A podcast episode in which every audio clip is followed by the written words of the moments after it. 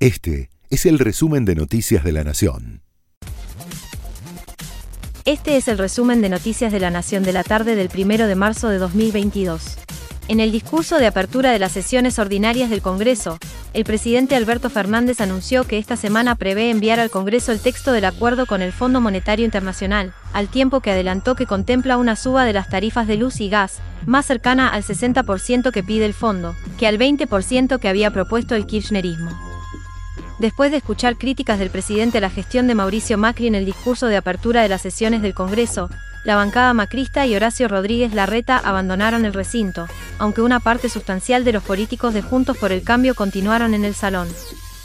Los miembros de la Agencia Internacional de Energía acordaron liberar 60 millones de barriles de petróleo de sus reservas para intentar contener el precio del petróleo, que subió un 9% este martes ante el temor de que haya escasez al interrumpirse el flujo que viene de Rusia. Felipe Ford planea cambiar el Marroc, la golosina insignia de la empresa de su padre, Ricardo Ford. Al cumplir 18 años recientemente y ser dueño del 16% de la empresa, tendrá injerencia sobre su futuro. Según dijo en una entrevista, este año el tradicional bocadito será cuatro veces más grande.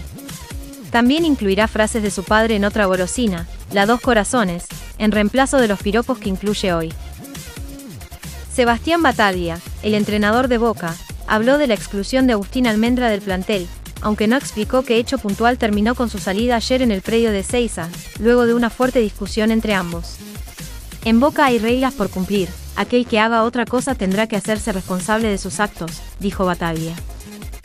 Este fue el resumen de Noticias de la Nación.